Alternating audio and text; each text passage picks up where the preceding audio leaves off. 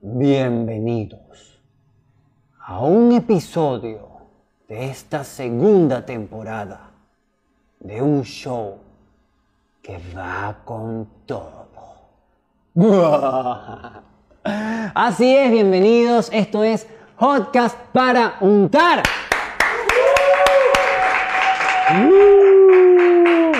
Este episodio viene lleno de muchas historias, de mitos y de leyendas urbanas, que seguramente no conocías y que si conoces, probablemente te diremos de dónde vienen. Además que vamos a meterle un poco de comedia solamente para que este episodio no sea tan escalofriante.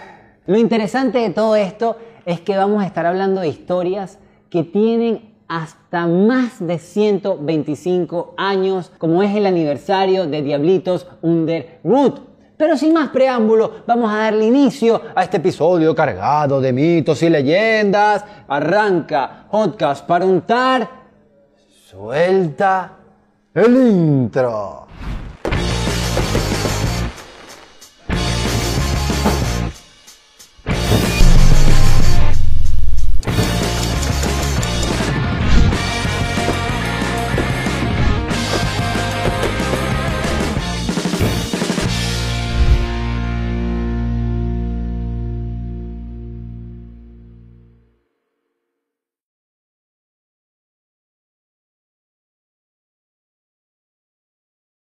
Lo primero que debemos saber es la diferencia entre mitos y leyendas. Los mitos es mitología, están muy ligados a los dioses, a los monstruos. En cambio, las leyendas, la misma gente o los mismos pueblos crean sus propias leyendas a través de los rumores. Cuando digo que algunos son internacionales, es porque muchos países han adoptado estos cuentos. Por ejemplo, La Llorona, cada país tiene su versión, por así decirlo. En México, en Guatemala, en Colombia, en Venezuela, existe una Llorona que parte de la misma premisa, de la misma idea, literalmente es lo que hace que, existan estas historias. Y como buenos mitos y leyendas que se traspasan de generación en generación de forma oral, de eso se trata este episodio. Para hacerles llegar a ustedes mitos y leyendas urbanas de nuestro país. Les tengo que confesar que estoy muy feliz, aunque el episodio es súper tenebroso, por tener por primera vez a dos invitados en Hotcast para untar. El primero es profesor de lengua y literatura, ilustrador y aparte experto en mitos y leyendas urbanas. Además que me cae muy bien porque es de estas personas que saben mucho, o mejor dicho, tienen muchos cuentos y los comparte. Vamos a darle la bienvenida, sin más preámbulo, a José Gordón.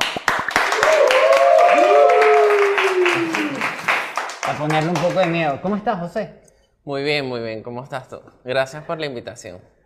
Ya tengo miedo, ya tengo miedo. Bueno, y eso que no hemos comenzado. Y eso que no hemos comenzado. Nuestro segundo invitado, él es comediante, animador, locutor, aparte creador de contenido. Tienen que ir luego a ver sus redes sociales. Él es JR Junior. Eh, hermano, ¿cómo estás? Bien, Bien, yo bien. ando asustado aquí un poquito nada más de saber el tema, pero bueno, para adelante. JR, José. ¿Cómo Mucho estás? gusto, José. José Bordón. Miren, sin más preámbulos, eh, y en- para ir entrando en materia, Claro, claro. yo no es que tenga miedo, no, Yo sí, le tengo respeto a, a- a esto, ¿no? eh, yo, yo estoy asustado, porque de hecho, yo, si yo le tengo miedo a una cucaracha, imagínate tú a, a todas estas leyendas y estos mitos, eso que tú estás hablando. O cuando vuelan las cucarachas. No, no, eso me da es más miedo todavía, más miedo todavía, pero eso es otro tema. Mira, José, ¿cómo entras a este mundo de contar mitos y leyendas a través de las redes sociales? Bueno, siempre me fascinó las historias de terror. Esto, este tema de fascinación cultural por el folclore urbano eh, empezó en estos días de reflexión. Y entonces me ideé el proyecto de si nosotros estamos tan fascinados con historias de otros países, ¿por qué no contar las de Venezuela? Pero las que están más ocultas todavía y que son urbanas. Y cuando él habla de ocultos, yo supongo que hay algo que nosotros no sabemos. Porque uno conoce, tú sabes, las básicas, las sencillitas, las que uno le contaron cuando estaba niño, pero cuando habla de ocultos, no sé, siento que es más Sí, allá algo, de... algo va a salir por ahí. Sí, porque es que estas son historias que vienen de en la parte de ciertos sectores, comunidades y van dándole como vida, pero en esos sectores. Ahora llevar estas historias que están en estos sectores a todo el país es una locura. Ay, ¿cómo, ¿cómo se crea una leyenda? Bueno, las leyendas, si hablamos de leyendas como tal, tienen orígenes griegos. En el caso de los mitos, los griegos educaban a través de lo- la mitología, por eso hay muchos libros que ahorita podemos conseguir, eh, poemas épicos, como la Ilíada, la Odisea de Homero, que pasaron de generación en generación a través de la narración oral. Okay. Esta narración oral s- debía tener una especie de rima y creaba así como esa necesidad de aprenderse la historia. ¿Se imaginan aprenderse de memoria la Odisea? Que es un libro casi de 500 páginas. Entonces eso sucedía en estas culturas. Ahí es donde nace el mito. Y todas estas mitologías fascinantes desde Mesopotamia, China, grie- griega, y bueno, empiezan a, a, a evolucionar, ya iba a decir, di evolucionar, este, con el tiempo. Entonces eh, vienen ahora los nuevos formatos que son los urbanos, que se enlazan a lo digital y que también se familiarizan con los creepypastas. Además que José dijo que, que es una- era una forma de educar, no me imagino tipo enseñarle a tu hijo que bote la basura en la papelera y se que antes había un señor que, y que ya, pero Claro que sí, era a través de la tragedia, más todavía, que era súper loquísimo. Pero eso todavía dijo. pasa con los abuelos, ¿no? Mm. Los abuelos, yo, recuerdo cuando yo estaba chamito, que yo agarraba y por ahí pasaba y te empiezan a echar ese cuento tenebroso. Ya, ya uno te ya después viejo no se lo cree tanto, pero los niños todavía sí le da, miedo. no, y agarras y prendes el flash, el flash del celular y estás y que pasando por el, cruzando el pasillo de, de- de cocina a pasillo por el cuarto, ¿sabes? Tipo al- yo prendía todas las luces, por ejemplo, de la casa. Fíjate que hace poco con mi hija eh, hice un juego, un juego con la sombra, con la sombra y empecé a hablar con la sombra y que, hola, ¿cómo estás? Bienvenida. Y ella se comió el cuento y se estaba y que no me da miedo. Imagínate pecado, yo también jugándome con eso. Mira. Pe- Pero se asustó. Obviamente. Es decir, que, que- que- imagínate que yo con esto tan sencillo, imagínate con esas leyendas tan eh, ocultas, como dice él. ¿Tú tienes alguna en mente que te hayan contado popular de Venezuela, de las clásicas? Que me hayan contado, por supuesto, la, la que todos conocemos, que, que es la, la Sayona, la Llorona, pero yo tengo una anécdota muy particular al respecto, que es eh, en el barrio Pinto Salinas, acá en Caracas, eh, durante un par de semanas, durante un par de semanas, esto me da mucha risa, porque la gente de la comunidad estuvo muy asustada, porque resulta que a partir de las 12 de la noche eh, eh, se escuchaba una llorona, se escuchaba la llorona en todo el barrio, y la gente desesperada no encontraba qué hacer y decía, y al siguiente día era como que comentaba, ¿escucharon anoche? Era justamente esta hora. Bueno, ¿saben qué?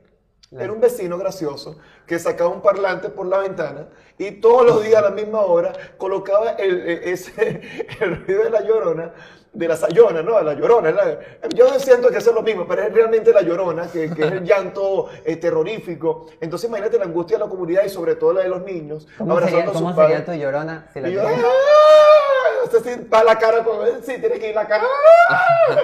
La cara tiene que ir con el Sí, grito. si no, tú no puedes gritar con una cara que no sea esta. Mira, José, ahorita que, que Junior me la menciona, ¿cuál crees tú que es la más popular de Venezuela? Bueno, ustedes saben que hasta ha tenido varias versiones cinematográficas y es el Silbón. El silbón. Ok. Y un dato curioso del silbón, ustedes conocen muy bien la estructura, estoy seguro de eso. Y por supuesto esta firma que No, tiene el silbón con ese silbido tan clásico, que también lo asocian con sus orígenes a un pájaro, pero hay un dato curioso que el Estado portugués y el Estado Barinas están en la lucha así constante, esas rivalidades entre Estados, por el darle el origen al silbón, si es de portuguesa o del Estado Barinas. Entonces, esta leyenda que no solamente hemos escuchado en esos pueblos ni en estas zonas de Venezuela, es- han llegado en todas, a todas partes y se han convertido en algo muy famoso, aparte de la película El Silbón, que salió en el 2018, si no me equivoco, o estos cortos que hemos estado conversando. El silbón le sale eh, a las personas, a los, a- no, a la sayona le sale a los hombres mujeriegos. Exacto. Eh, eh, eso es lo que dice la ese- esa- ¿Y el silbón? Y el silbón tiene también ese enlace a castigar personas parranderas. Ajá, Claro. Sobre todo esa gente que se cuentos de camino, váyase, que eso no va A las pasar 3 de la mañana, un parrandero regresando a su casa por ahí en esos senderos solitarios. Piénsenlo, piénsenlo. No, no, no, Ese era el Pero silbón. para eso hay taxi, para eso hay amigos que te dan la cola. y Pero no eso te- era otra el onda. taxista se voltea y que... El taxista. Y que, y que hermano, estás loco. Eso sería muy bueno para una historia. Una historia, ¿viste? Le estamos dando idea, le estás dando idea. Y, y esos mitos y leyendas, o sea, yo pudiese crear uno.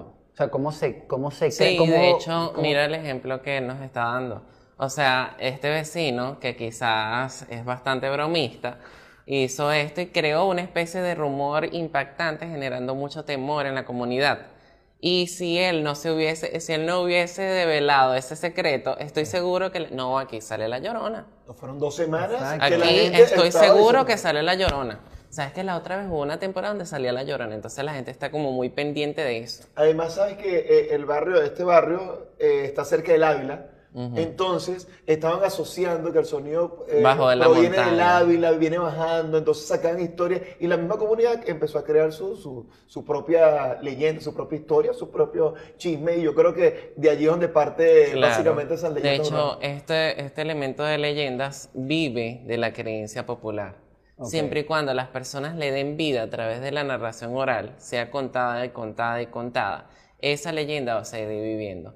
Las urbanas, nuestras urbanas, algo que destacar, que quizás para estas poblaciones o muy pequeñas fue algo impactante, pero si nosotros ahora la llevamos al formato digital, que es lo que estoy haciendo ahorita, llevarla a través de hilos de Twitter o a otros, otros espacios como la radio, este, ahí la gente va a darle, ah, mira, yo escuché tal historia y se va a reproducir chisme, una pues. voz masiva. Literal. Sí, por el elemento del rumor, esa es la teoría del rumor. ¿Cómo, ajá, cómo es eso de la teoría Que pasa de generación en generación y van, claro, y cada uno le va agregando un- una especie poniendo de adicional. Y al veneno. final, por ejemplo, si nosotros hacemos un ejercicio, que yo digo algo, y va pasando, yo se lo digo al, en el, eh, al oído a él, algo así, y al final no, ese tema no va a ser el mismo. O sea, va, va a tener transformaciones. Esa es la perfecta definición del chisme. Sí. Tú se lo cuentas a la vecina y la vecina va de boca en boca y cuando llega a planta, ese chisme es otro. Y se murió. Y No, si- señora se murió. Y si pasa por generaciones, pasa a ser una leyenda. Es como la, la señora del piso 7, no le toques la puerta porque ella agarra a los niños. Y tú, y tú creces siendo niño y que yo no voy al piso 7 a tocarle El el, piso timbre a la 7. señora porque además el piso 7 es como súper característico. Bueno, numerológicamente no, el 11 es el que hay que tenerle Claro. más cuidado.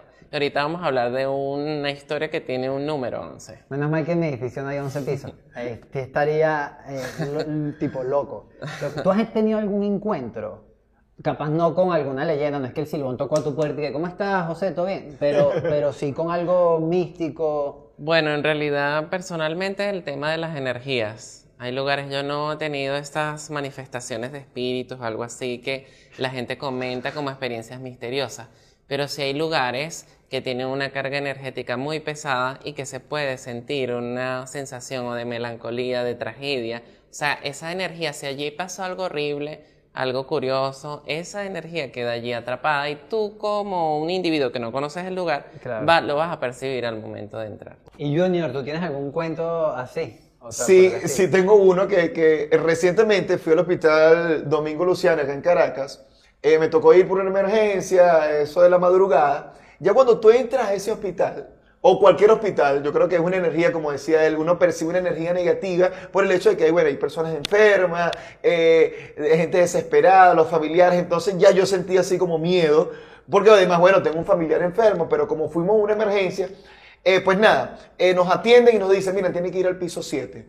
Ese trayecto de ir al piso 7, Yo no donde eh, uno pregunta, pero hay ascensor, el ascensor funciona. Y yo, casualmente sí estaba funcionando. Bueno, la ascensorista, que parece una persona que está penando allí, que está, buenas noches. Ajá, ¿para qué piso van? Entonces te atiende así, como esta señora murió en el 76 y está aquí todavía. es es lo, la impresión que uno tiene. Entonces, eh, cuando llegamos al piso 7, efectivamente es un piso muy solo, muy solo, donde solamente había, no sé, como cuatro pacientes en una, en una habitación. El resto de, lo- de los consultorios, de las oficinas, eh, estaban vacíos y yo estaba buscando un médico, un especialista en específico que nunca llegó. Pero mientras esperamos, en esa luz tenue, todo como oscuro, pasaba una persona, les comentaba que pasó una señora que estaba allí hospitalizada y yo le pregunto, mire, casualmente usted ha visto a la doctora que, está, que trabaja acá. No, chica, esta señora a veces viene, a veces no. Le pregunto a una enfermera y me quedo conversando con ella y ahí donde viene el cuento. Y le, me pegó conversando y yo, esto sí es sólido y siempre es oscuro. Bueno, sí, esto siempre ha estado así. Bueno, de hecho, tú ves aquella reja que está allá, esa reja da con el piso, de, el piso 8, pero para allá no entra, entra nadie. Pues. Y cuando tú pasas por allí, dice la leyenda que hay una señora que siempre como que te busca conversación o te pide algo. Y esta señora es como una paciente, pero resulta que para ese lado no debería haber nadie. José, José está ahí que no le tengo miedo. sí, pero eh, fue cuando yo le dije, ¡Ay! No, no, me hagas esto, por favor. Ya no me asustes. No me hagas esto, brother. Pero, este quedó... No, papi, no hagan eso. No me Manifiéstate. ¿Te Está llorando. ya va, no puedes, no puedes cortar esta parte para yo pasar el susto.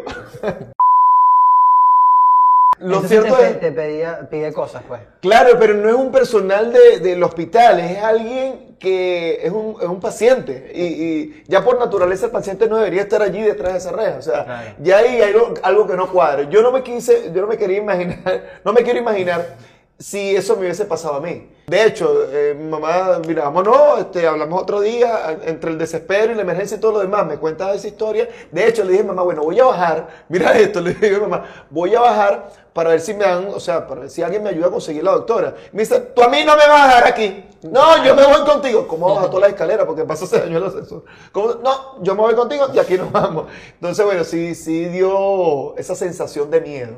Suena un poco o sea, usted me ve así casi dos metros a mí de altura y uno se asusta. No, y además que tienes el escenario perfecto para una historia de terror.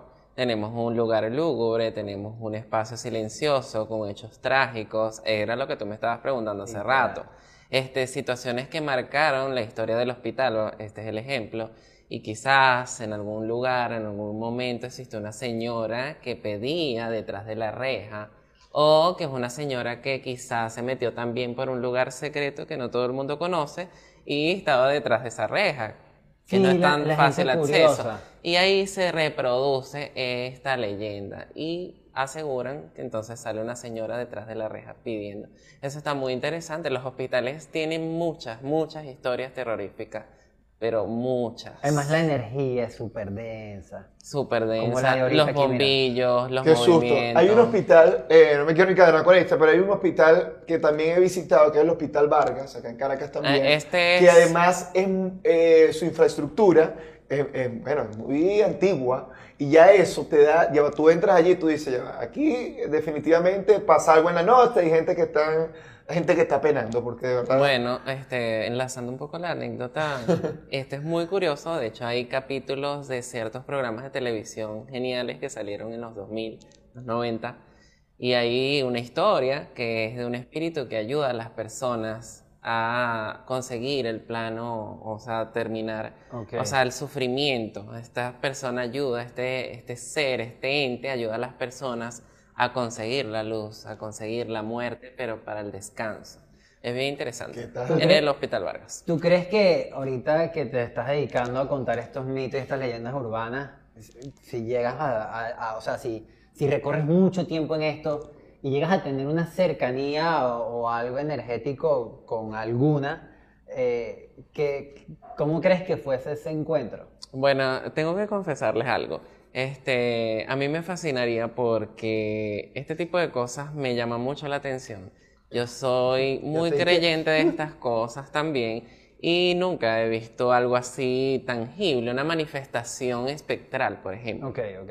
Pero sería bastante curioso, sobre todo para las historias, no sé qué haría, pero más a la curiosidad, estoy seguro de eso. ¿Y qué? ¿Llorona café? Te sirvo, ¿sabes? Es que no, Una pregunta que hacerte. Este, sí, este, vamos a hacerte una pequeña entrevista porque tú eres un personaje importante dentro de nuestras leyendas. Creo que podría ser grabar el audio. No se escucha bien. Pero deja la lloradera, deja la lloradera, mi niña, deja la lloradera que vamos a hablar. Bueno, puedes llorar, te puedes expresar porque es importante, pero bueno, esa es otra, otra anécdota, me encantaría. De hecho, yo vivo solo, vivo en un lugar lúgubre, ¿ok? En serio, no, José Bordón A ti te gusta la adrenalina, te encanta la adrenalina. Oye, estoy acostumbrada a eso. Creo que les voy a confesar otra cosa. le- me te- le temo más a, la- a los vivos.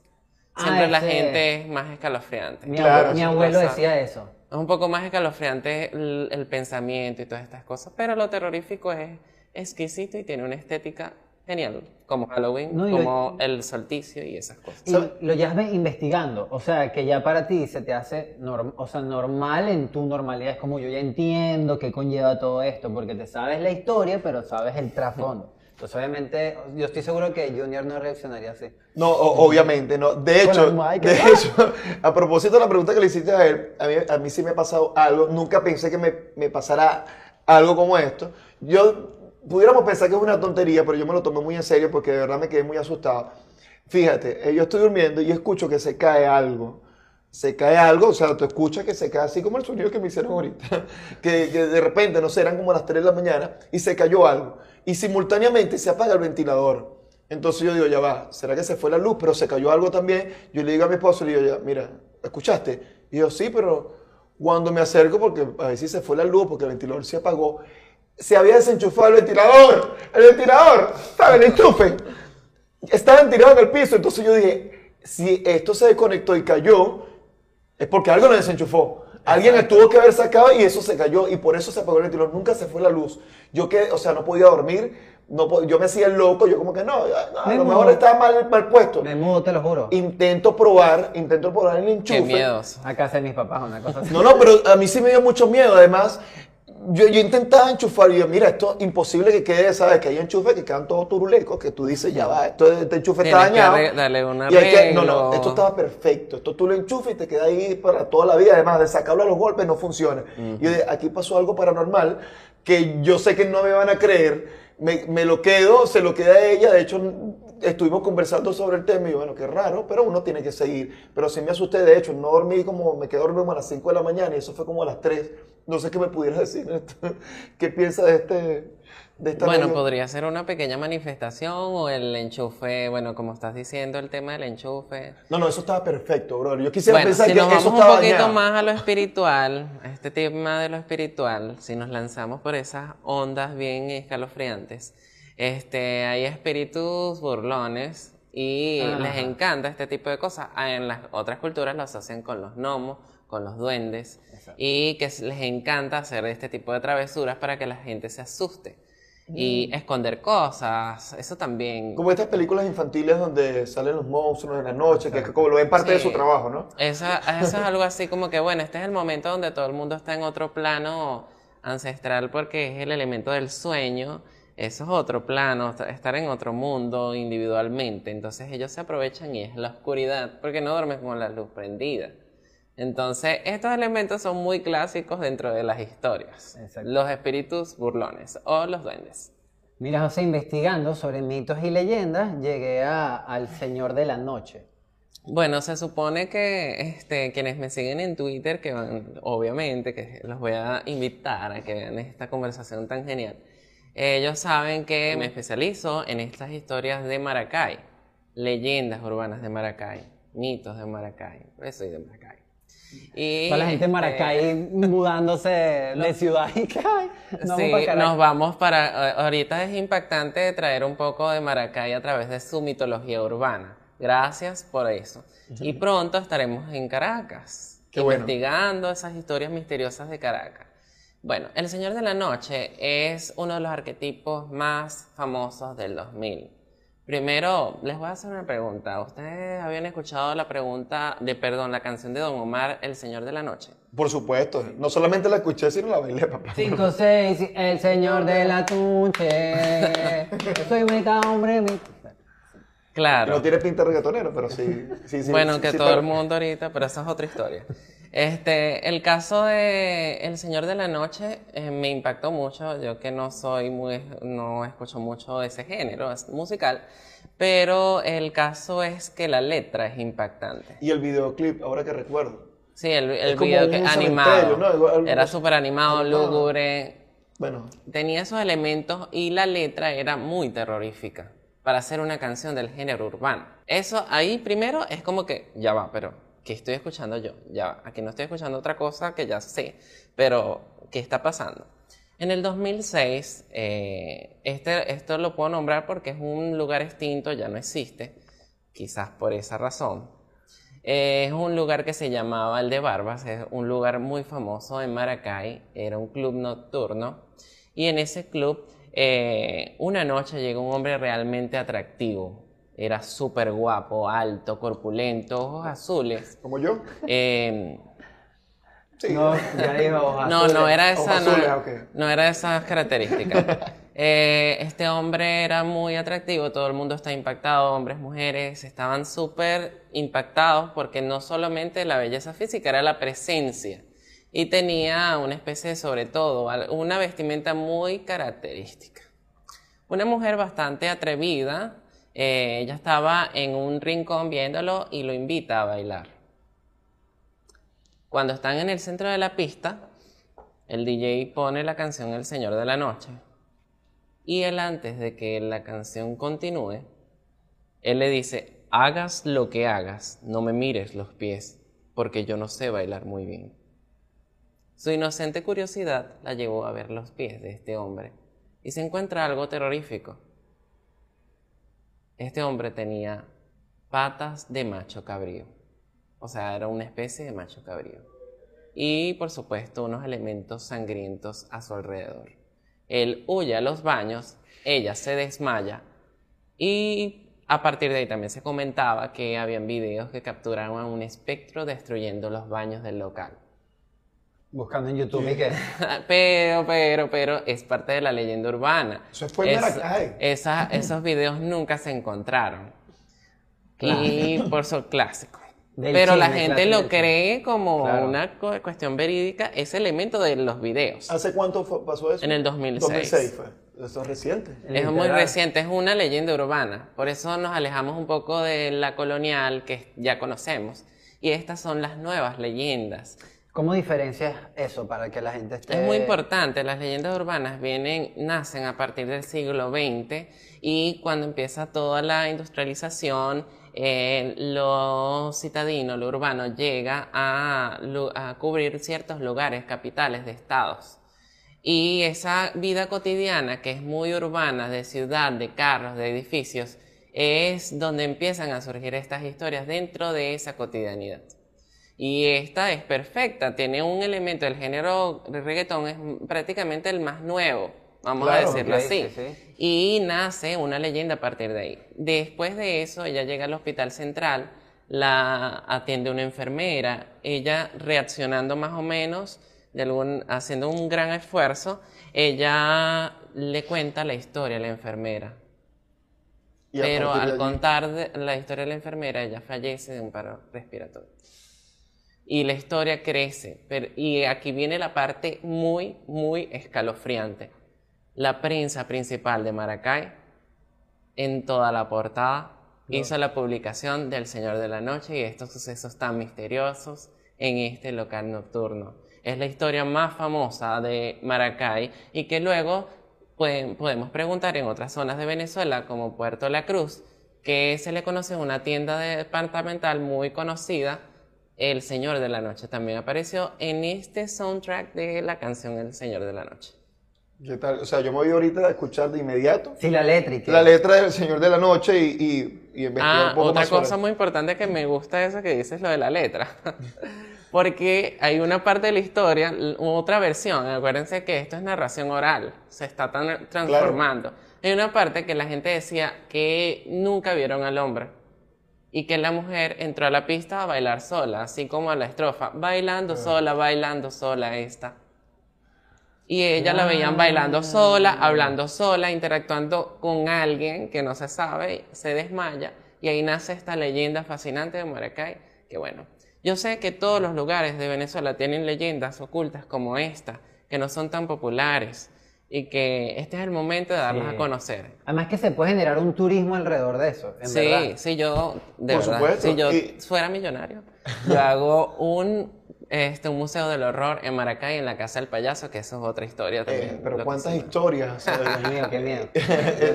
Pero es fascinante, me gusta. ¿Sabes? Yo tengo también una, una historia recordando que eh, cuando vivía, cuando de niño vivimos en la quebradita, eso queda en San Martín, eh, mi abuela nos decía, o en, en alguna conversación yo como que escuché, escuché que se escuchaban carrozas o carretas, carretas de noche, de noche, es decir, que tú te asomabas y escuchabas unos ruidos de carreta, de caballos, en la sala escuchabas que estaban comiendo, se movían los platos, se movían las ollas, no sé si en algún momento escucharon este tipo de, de, de- de leyenda, ¿no? Donde, de, de estos mitos donde nuestros abuelos contaban que sí, eso es bueno, porque, y lo, lo decían muy normal. Sí. No, no, es que bueno, eso, tú sabes que aquí esto era antes un cementerio. Es que esto era un no- cementerio no, y- que bailar TikTok, entonces Exactamente. que cuentos. No, y sí, y acuérdate que a esa gente, a estas poblaciones le daba- se les iba la luz, o sea, porque era a las 6 de la tarde, casi que todo el país, eh, cortaban la luz porque no había plantas eléctricas y todas estas cosas, si estamos hablando de aquellos años.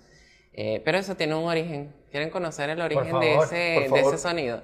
Eh, cuando comienza la fiebre amarilla en Venezuela, lamentablemente habían situaciones donde tenían que depositar las- los enfermos en una carreta. Y esto a veces pasaban de noche. Y porque, por ejemplo, era una emergencia, no habían ambulancias, no habían este tipo de, de- de recursos que tenemos ahorita. Y ellos recogían y así es que tú escuchabas la carreta. Algunos de ellos, esos enfermos, lamentablemente fallecían y ahí es donde crea esta parte escalofriante con relación a la muerte. Miri, ¿de Caracas tienes alguno? Por supuesto, tenemos uno muy famoso que estoy seguro que ustedes conocen. ¿Lo conocen? El doctor Canoche. Bueno, se pronuncia así para la cultura popular. ¿Tú sabes cuál Doctor es? Canoche. Canoche. No, no. El Calocha sí, que era una canción. No, pero esa No. otra, una canción. No, otra es el del Ávila, ¿no? El, el- Sí. Un doctor del Ávila. El doctor de la Ávila de Galipán es una leyenda bien interesante porque esta podría rayar entre la realidad, muy, mucha realidad, a la parte legendaria ficcional. El doctor consiguió la fórmula para momificar a las personas. Escuchado Sí, la conoces. Sí, he escuchado, claro. No, no tenía el nombre claro, pero sí, sí he escuchado la historia. Y había la hacienda eh, Bella Vista, creo que se llamaba así, esta hacienda muy conocida en aquel entonces. Y él tenía, en, eso fue en el, a finales del siglo XIX, imagínate. No era tan urbana, pero luego el boca a boca la convierte en las visitas al Ávila, ya cuando estamos en estos tiempos, en algo urbano. Es como una especie de un museo, ¿no? De Era un ahora museo. van a. Él, él tenía varias, varias efigies, varias personas momificadas en su casa. Habían unos soldados en la entrada de esta hacienda, que eran de la guerra federal, y estaban momificados y eran como este museo del horror, pero de bien venezolano, con origen alemán, porque él era alemán. Y bueno, a partir de ahí nace esta leyenda. Hay un dato muy curioso que un expresidente, Linares Alcántara, fue momificado por este ilustre científico. Pero es también entre la ficción y lo real. ¿Será real que Linares Alcántara fue momificado? Sí, exacto. eso es el rumor. Es un rumor y cuando vienen nuestros tiempos, que viene esto generacional, los chamos cuando suben al Ávila están como que, mira, tú has escuchado la historia del doctor Canoche, ah", ahí es donde nace la leyenda urbana. Nuestra generación creamos leyendas pero urbanas. Totalmente. No, yo tengo gente que ha ido recientemente, ya eso está abandonado, eh, ya no hay nada, hay, hay como una especie de maniquí haciendo como la Bueno, simulación. ya casi creo que no hay de eso, pero... eso- No, fue hace como, hace como tres meses, pero, pero eso, que no vale la pena ir y que la energía es súper densa. Además que aquí, inciso, la gente que vive en Caracas y sube al Ávila, no es que vas a estar recorriendo el Ávila buscando la casa porque te puedes perder y es una tragedia. Hay gente que se ha perdido en el Ávila. No hagan eso, búsquenlo en internet y ahí en Y internet ya, o no, en es las tan, redes de no es tan cool así esas visitas porque si estamos hablando de cargas energéticas también, Exacto. ustedes quieren atraer esas cosas, también pueden quedar, eh, este tipo de energía se, se, Se pega, atraen exacto. y están allí contigo, te las llevas a donde quieras. Claro, he escuchado ahora, ahora que habla de la montaña, hay una montaña muy particular que queda en Yaracuy.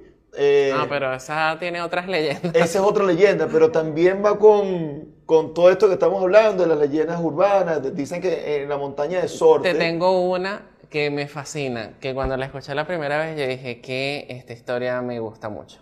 Sí, entré mucho en detalles porque esto es Un tema religioso un también, tema ¿no? religioso y siempre el respeto a nuestro favor. Claro. Este, cuando hablamos de la montaña de Sorte hay una leyenda que se dice que a finales de las últimas puertas hay una especie de serpiente de oro y que esa serpiente, alrededor de esa serpiente hay muchos, muchas eh, ofrendas a los dioses, a las creencias que ellos practican allí y hay oro, diamantes y cosas. Si tú te atreves a agarrar una moneda de esas, aunque sea una, una pequeña perla o algo así, esa serpiente cobra vida y te come. Qué locura. Bueno, Qué ahí locura. viene lo mítico, bien interesante. Y allí se ve quién lo pero, cuente, porque- pero me Sí, sí, encanta, sí. me fascina esa, esa es una herencia de Yaracuy. No, y que yo, por ejemplo, yo esa no la sabía. Sí sé de las, las pirámides de no sé dónde, que es el, como que es la misma secuencia de la historia. Si te robas algo, te cae... Sí, porque son arquetipos mundiales, de hecho. Aunque no nos comu- comuniquemos, así pasaba en la antigua Grecia. De estos héroes, por ejemplo, como estos dioses. Vamos a hacer el ejemplo del dios Zeus con el dios Júpiter, con el dios. Estos dioses supremos, po- superpoderosos que se enlazan al cielo y a la tierra. Ok. Hay en muchas culturas. Están en China, está en tibetano, que está Gesar, eh, y en otras culturas bien marcadas. Mire, les tengo una dinámica que es armar nuestra propia leyenda. Igual ahí en la casa pueden en los comentarios escribirnos. También crean su propia leyenda. Exacto, y, no, y nos taguean ahí para, para chequearlas. ¿Cómo sería una leyenda Eh, armada urbana. por, sí, urbana armada por nosotros tres? Vamos a partir de un lugar, de un lugar de Venezuela. Bueno, vamos a construir eh, una leyenda, ¿no? Exacto. Cuando hablamos de locación, yo diría que en Caracas, aprovechando la oportunidad, que como pronto vas a, a- a investigar acá en la ciudad, yo creo que esta leyenda tiene que ser, para empezar, de Caracas. ¿Quién quita que, que si exista un- una leyenda como la que nosotros hagamos? Pues, ¿quién- Ok, quién dice? Sí, es muy similar, pero primero debemos ubicar un espacio bastante escalofriante, que tenga antecedentes escalofriantes y eh, para la cultura sea una referente, un referente muy impactante. ¿Cuál sería ustedes? Bueno, Yo tengo uno. Yo, yo también tengo uno. Vamos a decirle ver al si- mismo tiempo. Vamos a ver si coincide. ¿Tú tienes uno también? Tengo uno, tengo Vamos a ver, uno. para ver cuál predomina. Si dos coincidimos con uno, bueno, nos quedamos con Lo eso. vamos a. Si queda, bueno, queda regado, no sé, yo hago Ok, un consenso. Ok, ok. Eh, yo tengo uno en mente, ya he mencionado lo del hospital, pero no, voy a descartar el Ok, hospital. Voy con hospital. este. Ajá. Uno, dos, tres. Mi Cementerio. colegio. Tu colegio. ¿En serio? Tu Los colegio. colegios son demasiado. Bueno, son- los colegios. los Ya va, es colegios- que ya, eh, Pero- tienes razón, porque donde hay, ni- eh, hay algo que a mí me, me- me- me aterra, no sé si coincides conmigo, haciendo un paréntesis, es el, el llanto de, de los niños, ¿sabes? Es como, eso me da mucho terror, da como miedo, me desespera un poco. Pero, De hecho, eso- hay algo muy importante para mencionar. Stephen King, casi que su, la mayoría de sus protagonistas, bueno, no, hay una diversidad bastante, pero siempre estos protagonistas más impactantes, en el caso de It, para ser exacto, eh, son niños. Y No, el elemento pero- de los niños, no, pero el elemento de que el niño sea parte de una historia de terror, es un Es común, ¿no? terrorífico Sí, sí, claro. espectacular dentro del no, género. pero mejor vamos a quedarnos con, bueno, Con el entre, metro. entre el cementerio el metro, no sé. El ce- el- perdí. cementerio me gusta. Eh, el vale. cementerio- ¿Estás loco? Pero el Cementerio General del Sur, que hasta Oscar Llanes hizo una investigación maravillosa sobre ese cementerio. El cementerio, de hecho, a mí me da mucho miedo el simple hecho de saber que hay que hacer un recorrido, no sé, me parece muy escalofriante. Pero Ah, no sé, dime ah, tú que eres ah. especialista, ¿qué- ¿dónde pudiéramos El conseguir esa metro, leyenda? vamos a Vamos a quedarnos en el hacerlo más metro. urbano, Más o sea, urbano, totalmente exacto. ciudad. Y como es un símbolo de, de Caracas, el metro, eh, aparte de que sí existen un montón de leyendas urbanas del el metro. De hecho, yo le dije la otra vez a mis seguidores, eh, bueno, cuando me toque hacer historias de Caracas, yo no sé, yo como que me quedo tres años en el metro nada más publicando hilos uno tras uno tras uno, como hago con Maracay. Pero imagínense, porque es que hay muchas anécdotas.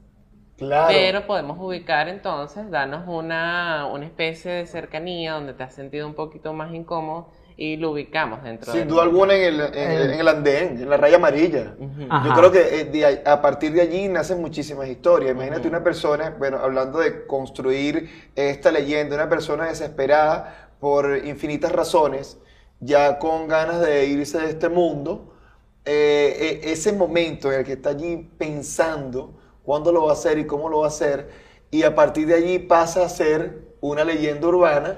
Yo creo que ya nada más eso me da miedo. Nada más porque eh, sin duda alguna se han escuchado muchísimas historias, no solamente acá en Caracas, en el metro de Caracas, de nuestra ciudad, sino en los, en los trenes del mundo, en el metro del mundo. Sí, Exacto. Es un, es un arquetipo mundial esto de asociar estos medios de transporte, que lo habíamos comentado tras cámaras, que era el tema de que estos hombres obreros, muchos obreros estuvieron dedicados a ello y qué ha pasado. Hay muchos misterios detrás de estas edificaciones tan grandes y tan importantes. Entonces, estos orígenes le dan esa oscuridad a ese lado oscuro que todos los lugares lo tienen, es normal Exacto. es natural y necesario para la, nuestra para ese, ese gusto que tenemos también. por Yo me imagino el metro, 3 de la mañana, donde evidentemente no está Una- funcionando, ajá. que haya una vida allí de personas que pasaron, Hay una línea que funciona. una línea que funciona y el metro... eh, O sabes que es terrorífico que estés por X razón, extrañamente te quedaste atrapado en el metro porque X razón y cerraron todo y te quedaste allí tipo película de cualquier referente, anótenlo por allí. este, estas películas donde te quedas atrapado en el metro y de pronto se activa una estación, o sea, un, un vagón. Exacto. Y ese vagón viene con un gentío a las 3 de la mañana. Y además que en, en, no sé, eh, metros como el de Nueva York, el de Al- Alemania que les mencionaba, que estuve como 15 minutos bajando literal por unas escaleras mecánicas, en casi todos los países del mundo está esta vocecita y esta cancioncita y que... Tum, tum, tum, estación. Solamente aquí ya es que... Estación Los Cortijos. Que es que, hermano, si no, tiene que ser más lento. ¿Cómo? Estación Los Cortijos. ¿Sabes? Que es y que... Claro, ya, ya eso da. Pero entonces habría que investigar, bueno, ya, ya eso te corresponde a ti, conversar con alguien que trabaje allí en el metro, a ver, yo supongo que debe escuchar muchísimas cosas. Juro. Pero Debe escuchar recuerden algo. algo, muchachos. Recuerden la tarea de crear uno nosotros. Es- ok, Esta verdad. hora vamos a encargarnos. Es que ya uno se el sumerge en el miedo, en la cosa, nada más imaginarse, pero bueno, Somos, somos esta gente que se encarga de convertir la historia en un rumor. Ok. Es, tengo algo. a ver. Tenemos el metro, nos el ubicamos. metro. Esta persona no usa el metro diario, sino que fue, sino que fue por un, un trámite. ¿Sabes qué? A- Ok. Que yo usé el metro porque tenía que ir a tal sitio a hacer un trámite. Y su primera experiencia del metro, ajá, eso es lo que tengo. Pero él nunca pensó en suicidarse. No, no, no. No, no. no, podría ser un accidente. Podría Pues, ser un alguien accidente. lo empujó. Ujú. Alguien lo empujó, pero no sabemos quién. Ujú. Un hecho lamentable. Un hecho lamentable y él, como no quería morir, Queda Él que- atrapado. él queda atrapado y allí. esperándola. Por ejemplo, estos son datos de la leyenda urbana. Que a las 3 de la tarde tú ves a un hombre con un sobre esperando entregarlos y de pronto cuando llega el metro todo el mundo se monta y él nunca jamás se monta. nunca O sea, le cuando da él entra, no, él se regresa, que es un alma que quedó atrapada dentro de ese sector para siempre. Claro, Él no pasa la línea amarilla. Sí, muy a lo Ryan Murphy, querido, Claro. querido diario. Él nunca, como él nunca quiso morir y fue un accidente, pero hay un misterio detrás de esto también. La persona que lo empujó también estaba muerto, ay no, yo me voy. Ojo, eh, ya, sería bueno. Si hay Sí, niños, si hay niños. existió, o sea- esto, es mentira, estamos echando bromas, estamos jugando. Ve que sí funciona crear una leyenda. Después nosotros lo comentamos como si fuese real. A una persona, a una población que no conoce la historia, ellos después lo van a multiplicar, lo van a multiplicar o lo van a multiplicar y entonces crean la historia del hombre del sobre del, del metro de Caracas. Tengo un compañero de trabajo que, que trabajó manejando el metro y lo primero que voy a hacer es contárselo. De una, a ver si logramos crear ¿Cuál una es leyenda. esa? Pero ¿cuál es esa? Te va a preguntar. No, sí, sí. Sí, sí, sí. Me gusta, me gusta, Es me una gusta. buena tarea. Mira, y si le hacemos un video a, a, a esto, está interesante. Aprovechando, sí, aprovechando que vienes Halloween. Ay, para Halloween.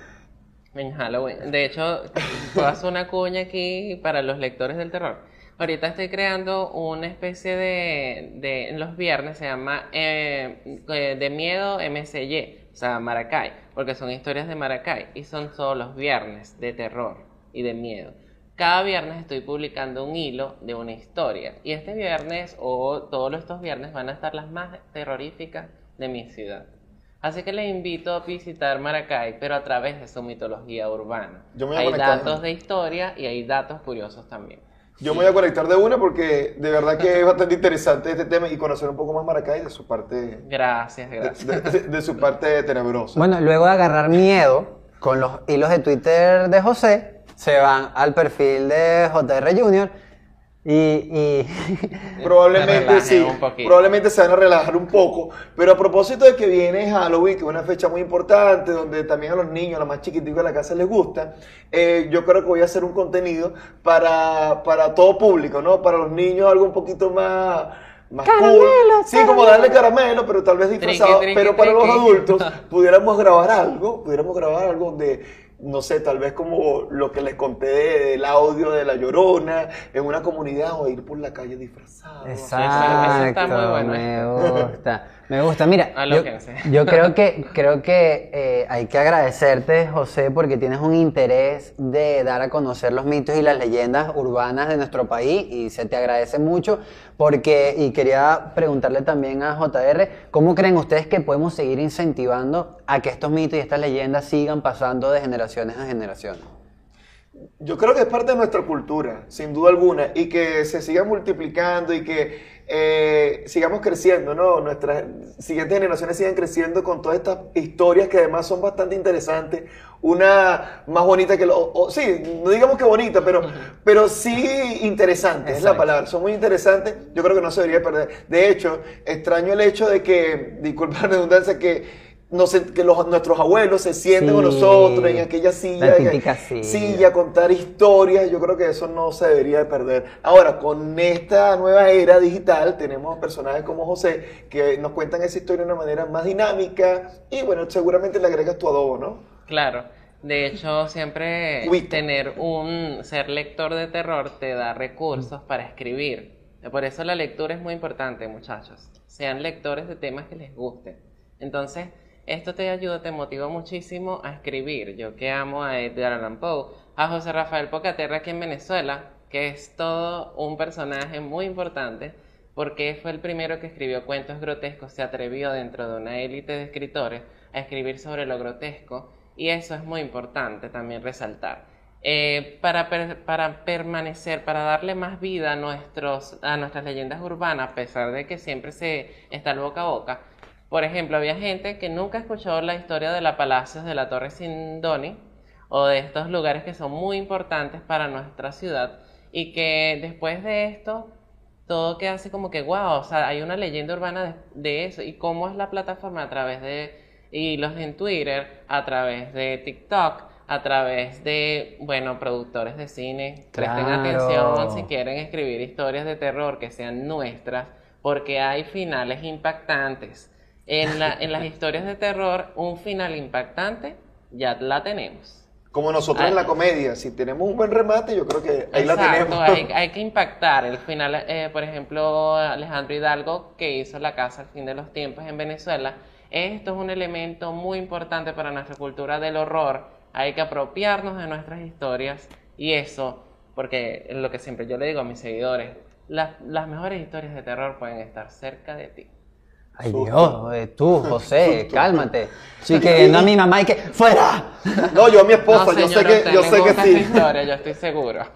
Sí, voy yo- con esa frase, lo voy a decir, bueno, José me dijo que las peores historias, las, historias de terror pueden estar cerca de mí. Fuiste valiente de decir tu esposa, yo no iba a decir eh, de mi novia porque entonces Porque ella va a ver esto, me- entonces ahí Sí, sí va a empezar una verdadera sí. historia de terror. Mire, si usted, si- o sea, el día que, como todos vamos a morir, evidentemente, sé que es un tema delicado, pero las leyendas se, se convierten en leyendas después de su muerte, ¿cómo les gustaría que fuese su historia de leyenda urbana?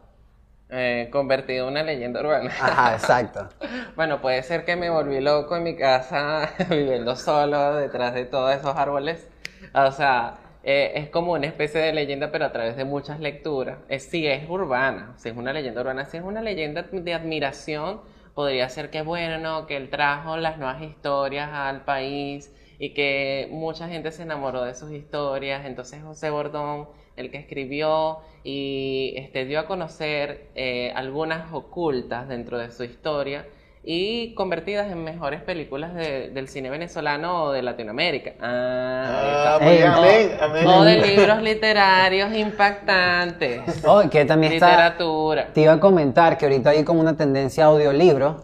genial. También. Lo bueno de, de llevar lo terror audiolibro es que puedes jugar con los sonidos. Que eso sí da, o sea, da mucho más miedo que Eso, escuchar un audiolibro de autoayuda. Eso ¿sabes? también. Pero claro, está eso bueno. siempre esos elementos funcionan y si me convierto en una leyenda urbana, espero que sea de esos gentes que ayudan a otros, porque hay de esos. Sí, la- Sí, exacto. No vas a estar desconectándole el ventilador al pobre Exacto, Junior. no quiero hacer eso medianoche. O sea, Aunque ¿quién yo creo que yo, sí- yo sí sería así. Un tú espíritu, sí tienes- un espíritu burlón, claro, una bromita una que otra. La gente que, ay, yo sentí que me... Bueno, eso fui yo que pasé por ahí. Pero sin duda alguna sería ese...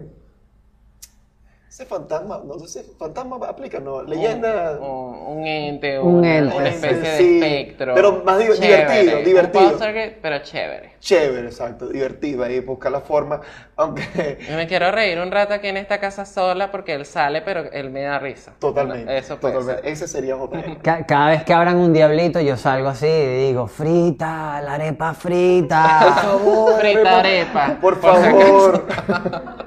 arepa. Con pasta, brother, con pasta, diablito con pasta. Échale mayonesa. Bueno, también es válido, pero Ay, mayonesa, te amo. la mía con, eh, yo, yo preparo eh, diablito, lo preparo con la pastina de mi bebé. Papi, por favor.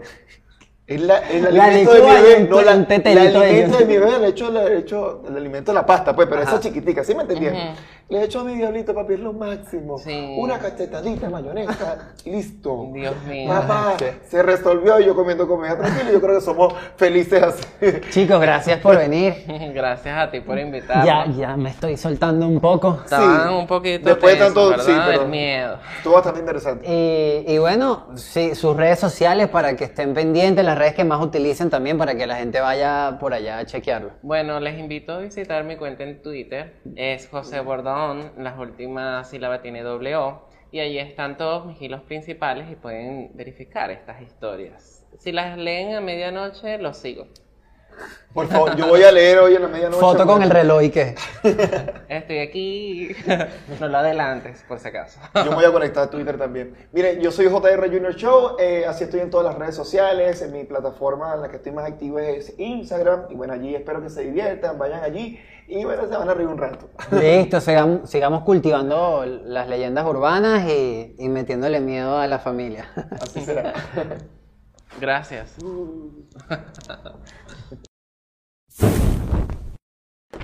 Ay, Dios mío. Esto, esto fue muy, muy escalofriante, pero emocionante a la vez porque en Hotcast acabamos de inmortalizar demasiadas leyendas urbanas de nuestro país que quedaron en el internet para siempre. Porque si bien lo dijimos, todos estos cuentos que escucharon en este episodio pueden ser transmitidos de forma oral. Depende de ustedes que se lo cuenten a sus hijos, a sus nietos, a sus amigos, para que sigamos resaltando todo esto que es parte de nuestra historia. Ya saben, nos pueden escuchar en todas las plataformas de audio y si están por acá en YouTube, no duden de suscribirse, de darle like y como dejamos una dinámica en la entrevista, colocarnos ahí en los comentarios una leyenda urbana que ustedes inventen del lugar de donde viven. Ya no se dice corte, ahora se dice se unta y nos vamos.